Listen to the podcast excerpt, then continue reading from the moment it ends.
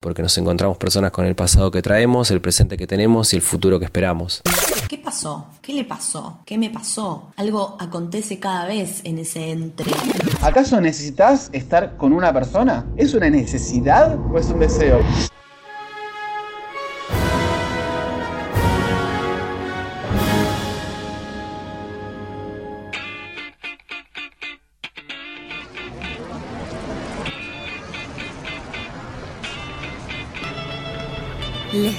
Buscando la quinta pata al A gato. caballo regalado no se le miran los El que se quema con leche ve una vaca y Perro llora. que ladra no muerde. Margaritas a los Pájaro chanchos. que comió La voló. curiosidad mató Diez gato. cuervos que te sacarán los Como ojos. perro con dos colas. vale pájaro en mano que cien Una golondrina no hace verano. Hay gato encerrado.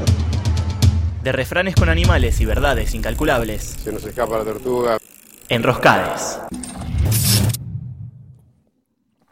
El amor es el que da paz a los hombres, calma a los mares, silencio a los vientos, lecho y sueño a la inquietud.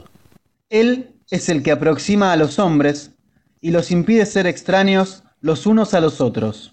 Principio y lazo de toda sociedad, de toda reunión amistosa, preside a las fiestas, a los coros y a los sacrificios. Fragmento de El banquete de Platón.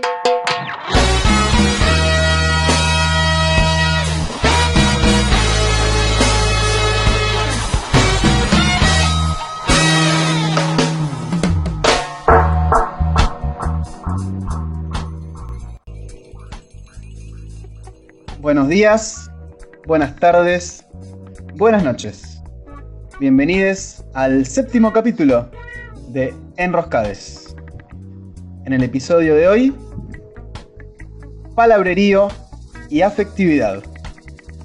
Mi nombre es Federico Raskowski y quien me acompaña, Fernando Javier. ¿Cómo estás? Muy buenas noches. Buenas noches, Federico. Buenas noches a la radio participación eh, o la podcast participación. No sé cuál es el nombre de estas audiencias. No le pusimos nombre todavía. ¿Hay- ¿Existe el nombre para las audiencias de podcast? Buenas noches para vos, podcastero, podcastera, podcastere. Ahí va. Bueno, buenas noches vos también, Fede. Buenas noches. ¿Cómo andas vos? Bien, hay que decir, hoy es domingo de lluvia, pero no importa. Firmes junto al pueblo, enroscades. Sí. Palabrería y efectividad.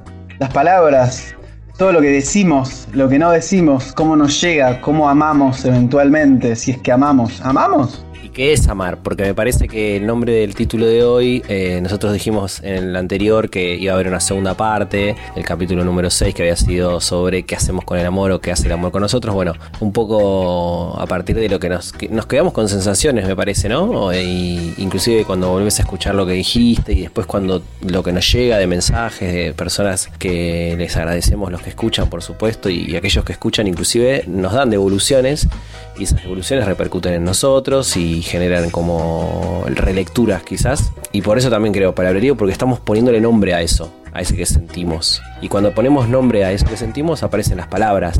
Entonces estaba bueno mezclarlo. Y, y palabrerío, porque a veces realmente llenamos de palabra cosas que quizás no hay que llenarlas tanto de palabras.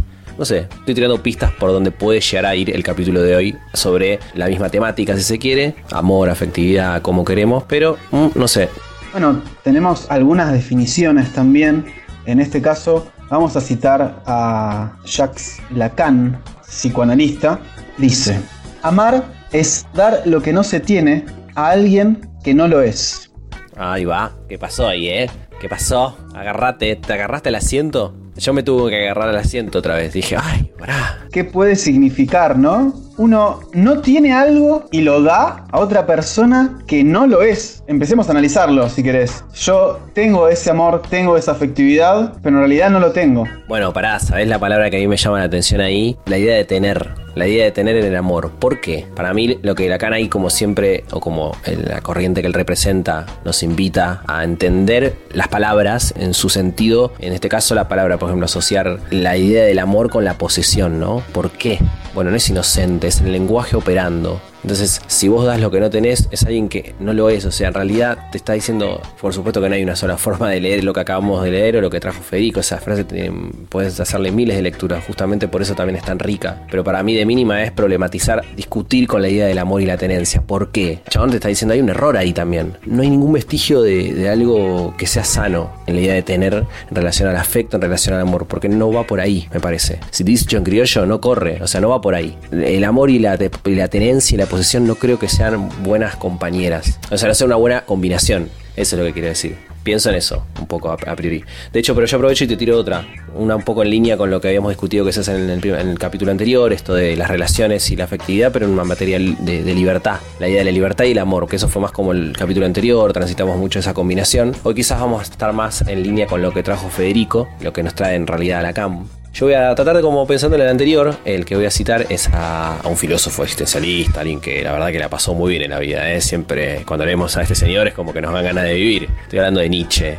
Y la frase es la siguiente. El hecho de que una sola cosa o persona merezca nuestro amor es una forma de barbarie, pues excluye a todos los demás.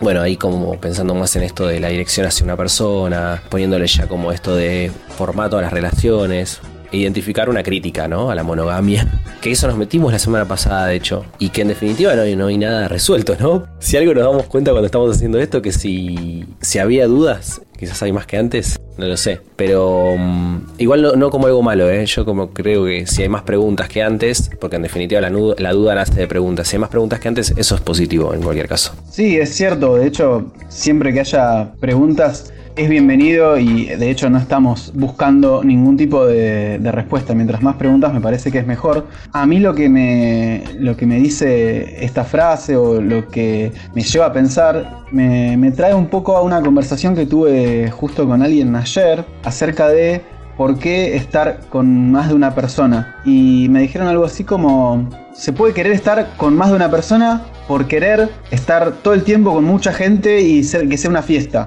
Yo, sin embargo, me dice, creo que el amor libre tiene que ser para no poseer a las personas. No por querer estar con toda la gente del mundo, sino por no poseer a las personas con las que ya de por sí estás. A mí me alcanza, me dijeron, a mí me alcanza con una sola. Entonces, no necesito estar con muchas más. Me dijeron así, con esas palabras. Pará, dijeron poseer. Claro, dijeron poseer el hecho vez, de... otra vez la tenencia, ¿entendés? Tipo, ¿qué pasa ahí? ¿Estamos re obsesionados con eso? La pro- ¿Qué pasó, chiques? La tenencia y la necesidad. O sea, Ni siquiera el deseo. Claro, ni siquiera el deseo.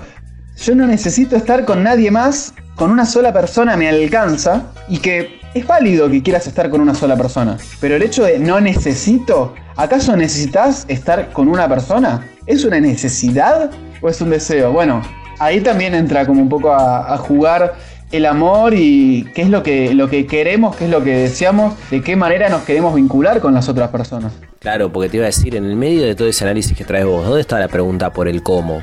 O la calidad, pues si no siempre estamos discutiendo cantidades, cantidad de personas, y pero ¿y dónde está la cualidad de esos, de esos vínculos? La, la singularidad, justamente, que es una palabra que me gusta mucho. ¿Dónde está? No, nunca está esa pregunta. Entonces nos perdemos de vista en esas lo que también importa. Vos lo dijiste igual recién al final, las maneras de. Quizás hoy podemos ir por esos lados, eh, hoy, de hecho creo que vamos a ir un poco por esos lados, pero la semana pasada hemos estado escuchando a De Barreiro, ayúdame Federico, que nos va a contar para ir cerrando su día y después darle lugar a la invitada del día de hoy, porque hoy hay otra, otra voz, otra invitada, en este caso una psicóloga, una psicoanalista, pero después lo presentamos, eh, seguí vos Fede. Bueno, vamos a escuchar eh, nuevamente a Deb Barreiro, quien es coach en relaciones libres. La pueden encontrar en Instagram en arroba Deb Barreiro y en arroba amarte.libre.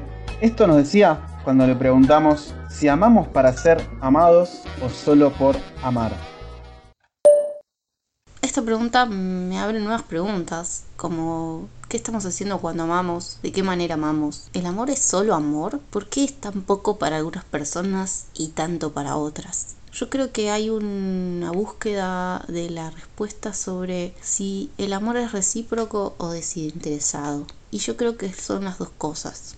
Creo que se puede amar de manera desinteresada y creo que se puede amar de manera recíproca. Si estás en una relación de pareja o de compas o un vínculo sexoafectivo, hay un par, hay un ida y vuelta.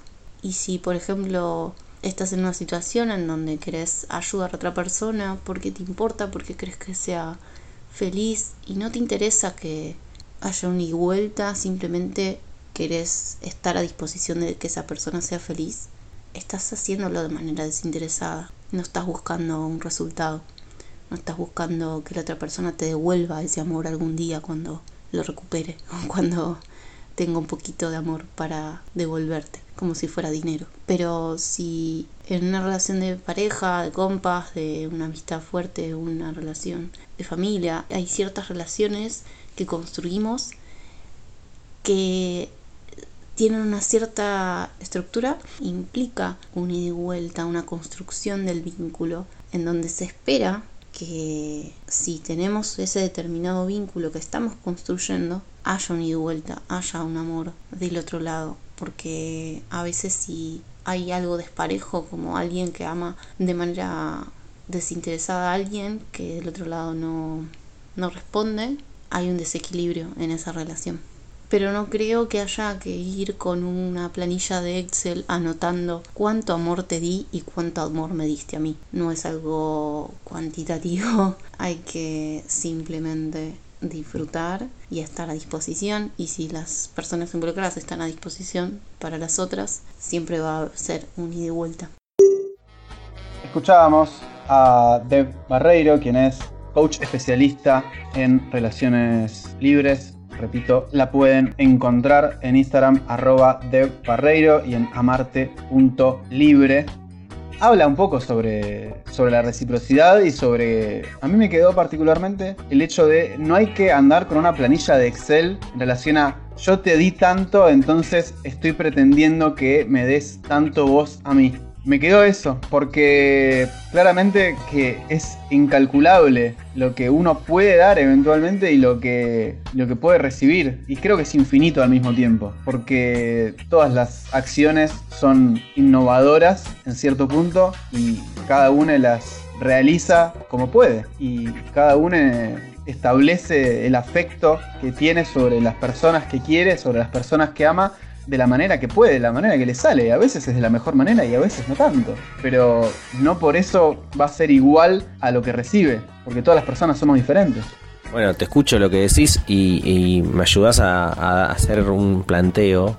A mí una de las cosas que me hacía ruido en lo que decían, lo que escuchábamos recién, era la idea de esto de poder decir interés y desinterés. Para mí ahí ya no se puede, me cuesta, en función de lo que decís vos, tipo la diversidad y esa singularidad que hablábamos antes, es, es eso justamente. Me cuesta catalogar en ese sentido. Tipo, ay, es re desinteresado. No, no, nadie. O sea, es muy difícil eso. El problema ahí si caemos en eso de que ay, es re desinteresado o yo soy más interesado, que yo te di más, esto del Excel que decís vos, si creemos que eso es posible inclusive llevarlo a cabo, es un problema porque no da lugar a que del otro lado hay otra subjetividad primero y que entonces ya pueda andar efectivamente tratando de medirle la barrita del amor, como si se pudiera medir la barrita del amor. Onda, viste, sí, como costaba, viste que estaba el Sims, que tenías eh, sociales, higiene. De hecho, sociales era lo más parecido a amor, ponele, porque cuando el chabón o la piba que tenías de personaje se eh, empezaba a vincular con alguien, justamente sociedad se le subía. ¿Jugaste ese juego? Sí, sí, obvio.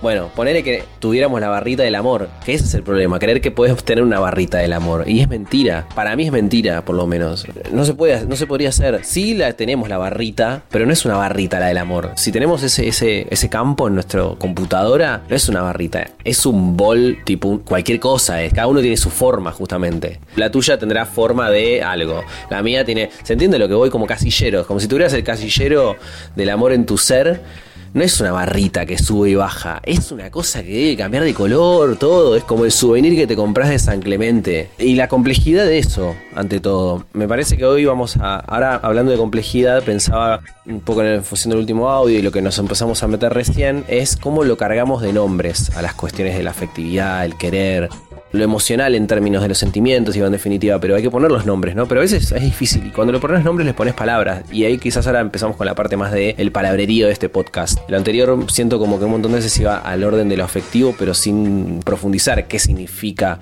amar, tipo qué significa desinterés, qué significa tipo un montón de palabras que son como muy potentes, pero porque tienen muchas significaciones. Entonces nosotros fuimos y hablamos con otras personas, con otra, en este caso otra corriente, otra mirada. Eh, hablamos con Lucía González, ella es psicóloga psicoanalista, y le preguntamos, en función de la, corriente, el lugar del espacio, el paradigma de pensamiento que representa, eh, en relación a eso, le preguntamos eh, de los discursos, ¿no? Digo, todo este palabrerío, todo lo que decimos del amor, los relatos del amor, los que convivimos, los que nos decimos a nosotros mismos, lo que consumimos, las imágenes que nos creamos, las concepciones detrás de cada una de las palabras en torno a la amorosidad, si se quiere. Y le preguntamos qué rol juegan, por ejemplo, los discursos del amor a la hora de construir vínculos amorosos. Eso le preguntamos a Lucía González y lo vamos a escuchar, ¿te parece, Federico? Por favor. La escuchamos. Quizás sea cual sea el lugar desde el que nos posicionemos, es decir, desde el discurso del que hablemos en una relación amorosa o un vínculo con otros, justamente lo interesante, además de preguntarnos desde dónde hablamos cuando hablamos, es la palabra jugar, ¿no? Que se, que se plasma en la pregunta, eh, es decir, cómo está formulada, qué papeles juegan los discursos en un vínculo amoroso. Bueno, creo que tiene que ver un poco con eso. Pienso que el discurso se pone en acto, ¿no? Em, se lo pone en juego al momento en que nos vinculamos. Se arma una escena que propicia como un hacer ahí con un otro u otros, como cuando se dice, bueno, hoy me la juego. Bueno, creo que se está hablando de eso, ¿no? Cuando nos encontramos con, con un otro, no, no estamos pensando ni calculando cada palabra o cada gesto, aunque quizás se tenga hecho un recorrido previo, eh, sostenido en alguna fantasía, con nuestra identidad, con nuestros ideales o, discursos como sostenes. Pero lo cierto es que es imposible el cálculo cuando uno ya está ahí, porque un vínculo o una relación es de al menos dos. El otro nos afecta y esto torcería el rumbo del ideal ese que se tenía, ¿no?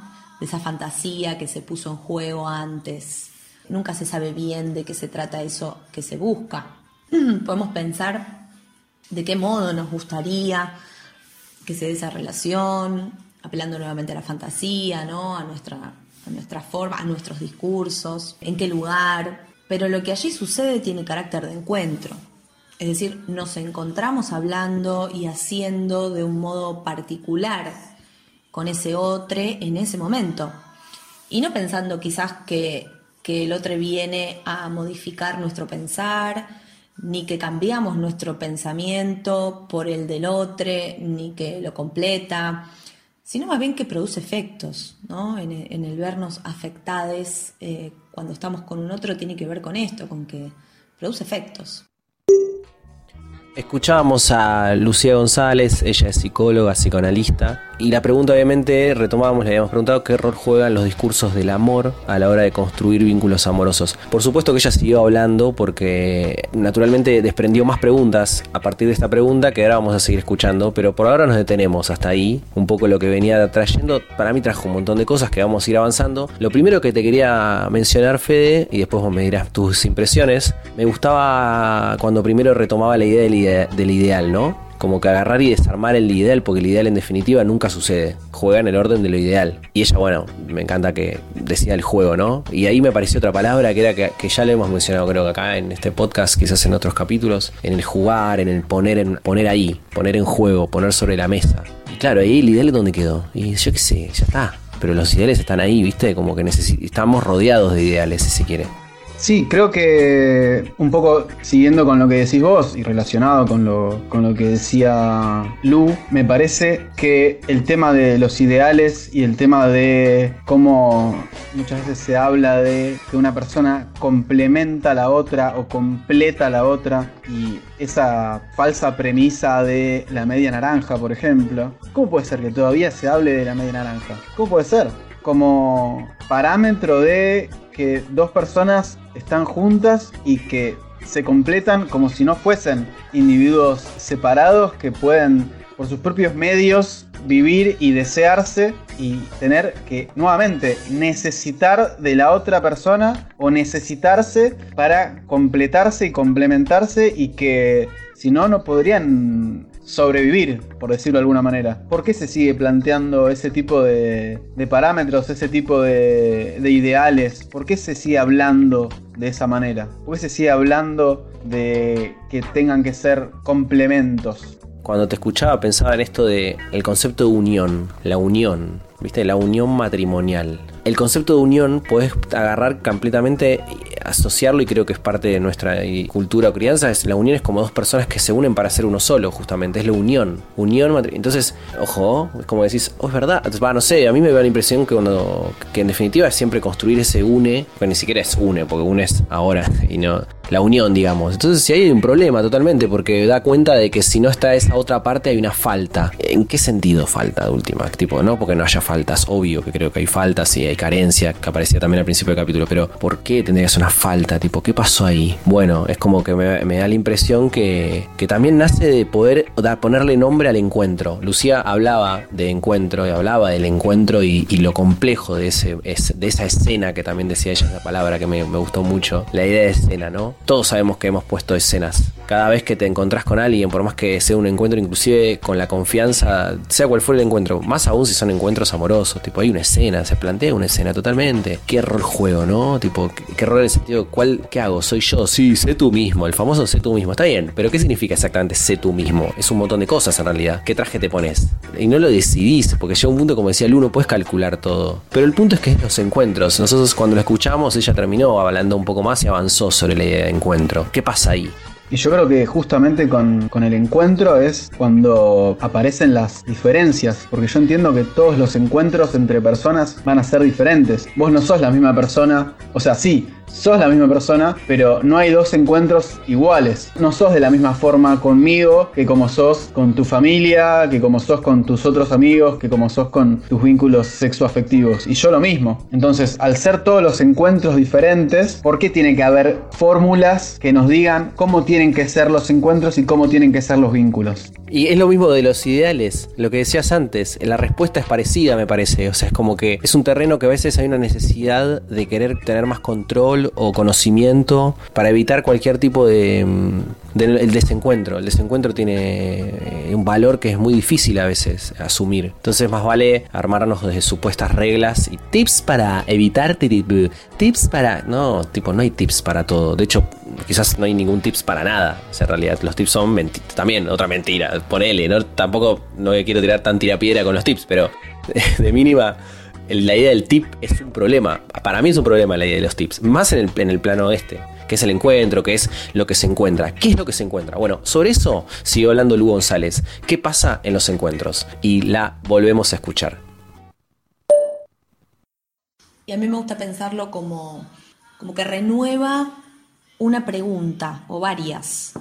Parecería que, que, esas preguntas que allí se ponen en juego cuando, cuando se arma esa escena con el otro, otro, nos convocan desde un lugar del desciframiento, ¿no? Como, ¿qué pasó? ¿Qué le pasó? ¿Qué me pasó?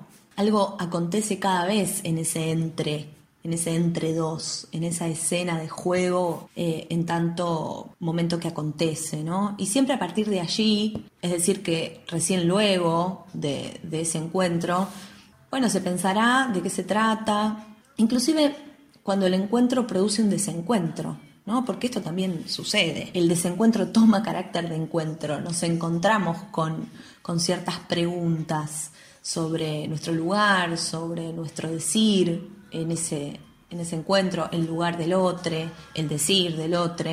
Si existe un problema en el entrecruzamiento de los discursos al vincularnos, es más bien cuando de ese encuentro, desencuentro o desencuentro, encuentro o encuentro, no quedan preguntas, sino respuestas o la sensación de que hay respuestas, ¿no? Aparece como, como una sensación de que no habría más nada que hacer, no haría falta hablar más. Y esto también se siente, ¿no?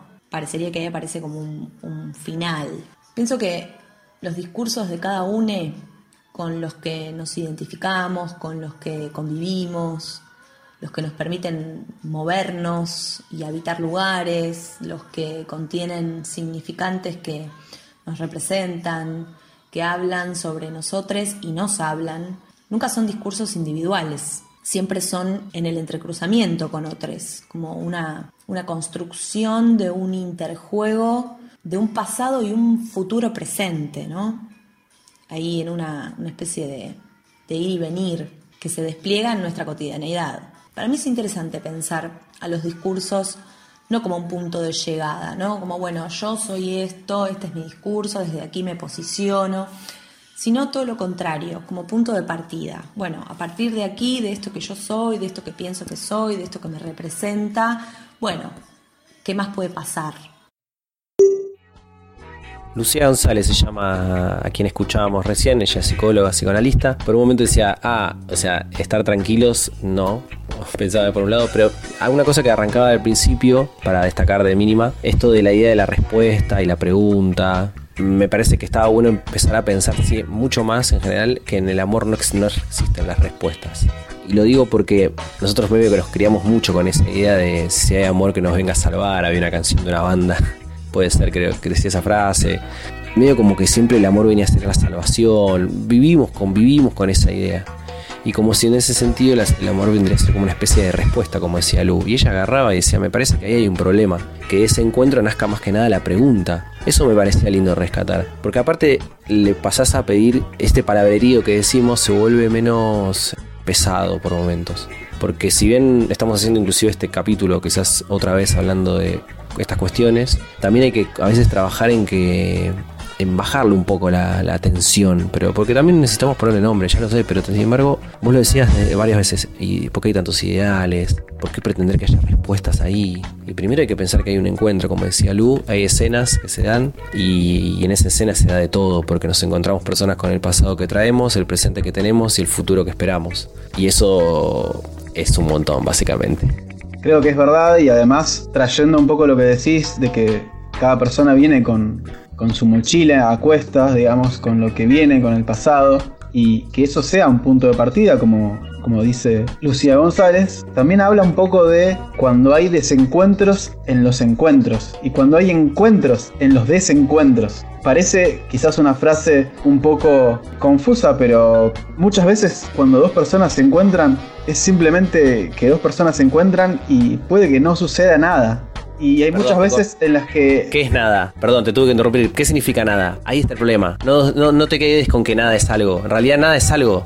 Perdón, te lo tenía que, te tenía que interrumpir porque... Nada es algo. En, la- en nada siempre igual es algo. Estamos flasheándola mucho, pero me parece que sí. Que no, que estamos en, las- en, eh, nada. Eso que decimos nada, en realidad seguramente pasa algo. Porque siempre pasa algo. El problema es que ese algo a veces no lo ponemos en la nada. Lo invisibilizamos. ¿Por qué? Y porque estamos muy parametrizados a algunas cosas. Como viste, las escenas son como escenas posibles. Y hay un par que están como medio como corridas.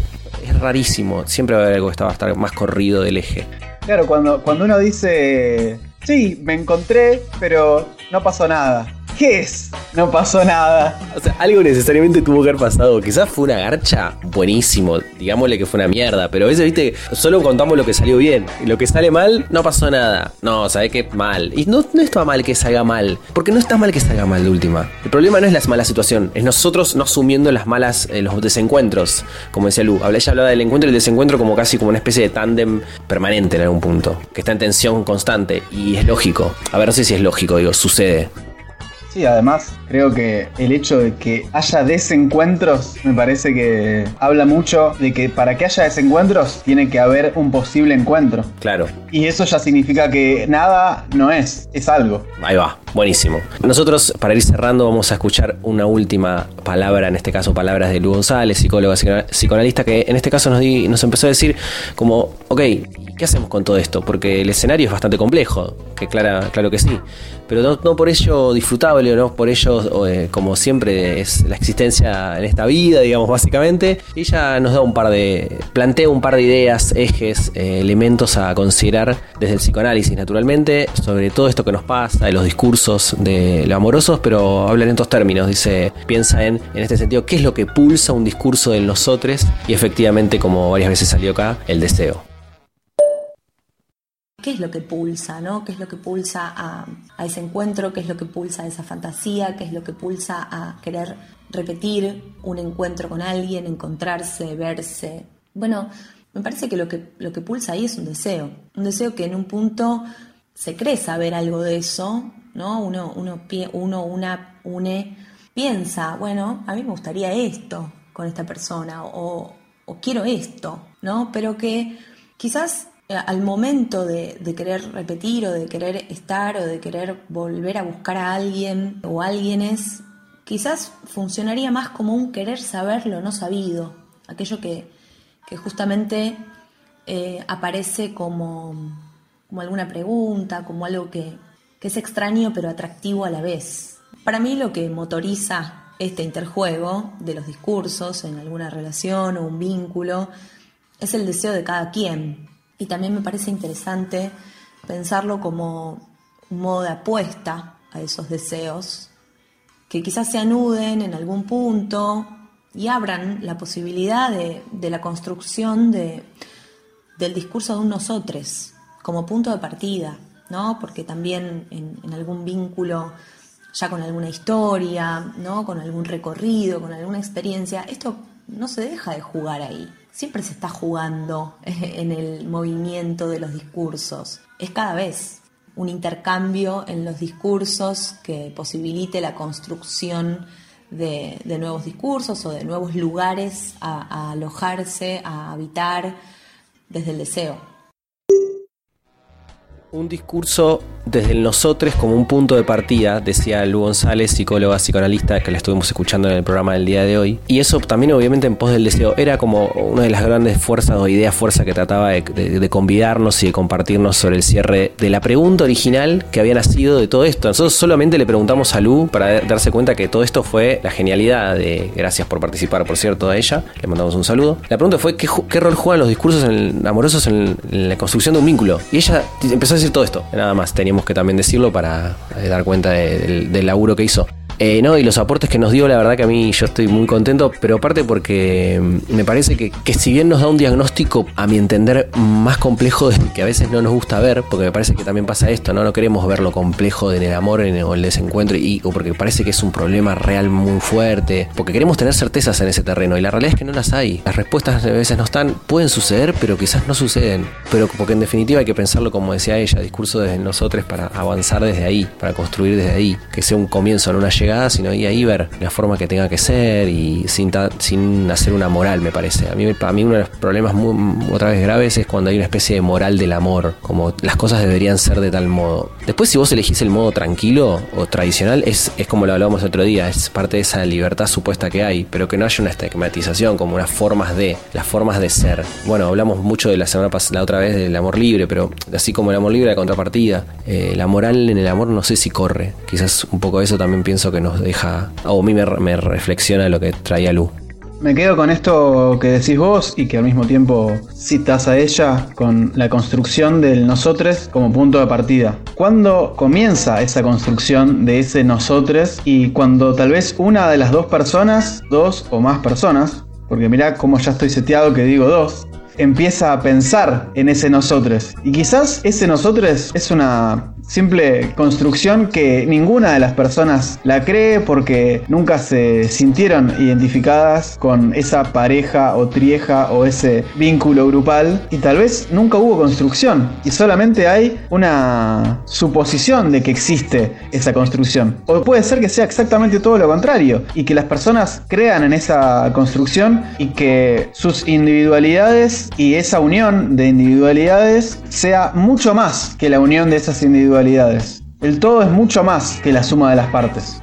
Sí, la paradoja es esta. Este es el capítulo quizás más largo y en mi cabeza la previa era ojalá que sea el capítulo que nos invite a hablar menos del amor. Esa era como una conclusión que quería llegar, o sea, hablar menos en el sentido de cargarlo menos. Y empezamos mal porque el capítulo que, que hablamos de esto hablamos un montón. Pero digo, está bien igual que hayamos hecho eso. Es como, es una batalla que es una contradicción permanente, me parece quiero cargarlo menos, pero lo cargo a la vez más cuando lo estoy cargando para descargar. ¿Se entiende? ¿O estoy, es muy retorcido? Es demasiado enroscado. Es que lo que uno quiera cargar, yo creo que lo querés descargar de contenido o descargar de, de carga emotiva, valga la redundancia, pero no lo podés lograr y yo tampoco puedo lograrlo y mientras más querramos alejarnos de algo, más lo vamos a acercar. Es como que te digan, no pienses en una puerta roja. Lo primero que vas a pensar es en una puerta roja. Es verdad, es verdad. Está bueno, está bueno. Bueno, pero de última que, que lo carguemos mejor. Sería la. Carguemos lo mejor al amor. Carguemos lo mejor al amor. aparte, no, no. Que no, cargue- recarguémoslo, pero no sé, boludo. Pero a la vez hay que ponerle menos cosas. Yo qué sé. Quitémosle, quitémosle toda la toda la parafernalia que, que tanto se le ha puesto encima. Eh, no, yo creo que el problema es esa parafernalia, tipo cambiar las guirnaldas, tipo hay ciertas guirnaldas que ya no corren, tipo ya fue, esa queda re mal, sacala, saca, viste que siempre hay una guirnalda vieja, es lo mismo, en el amor como con las guirnaldas, hay guirnaldas que ya son viejas, tipo, ya no va esa, ¿entendés? Tipo, pum, la guirnalda esa al chori, es un poco así quizás, tanto lío para llegar a esa conclusión, pero bueno, no, ¿Tan, no, me tan- parece tan que- teoría para, para sacar a las guirnaldas del año 97? Claro, el tema, y son los traumitas las guirnaldas también. Son las traumitas las guirnaldas. ¿Por qué tenemos que catalogar? ¿Qué queremos del amor? ¿Qué esperamos de una relación afectiva? ¿Cómo funciona la retribución y la reciprocidad? ¿Se puede pensar en fórmulas? ¿Cuáles son las posibilidades de amar? ¿Qué rol juegan los discursos del amor a la hora de construir vínculos amorosos? Y así termina el séptimo capítulo de Enroscades. Nos escuchamos la próxima, Fernando Javier. Nos escuchamos la próxima, Federico. Buenos días, buenas tardes, buenas noches.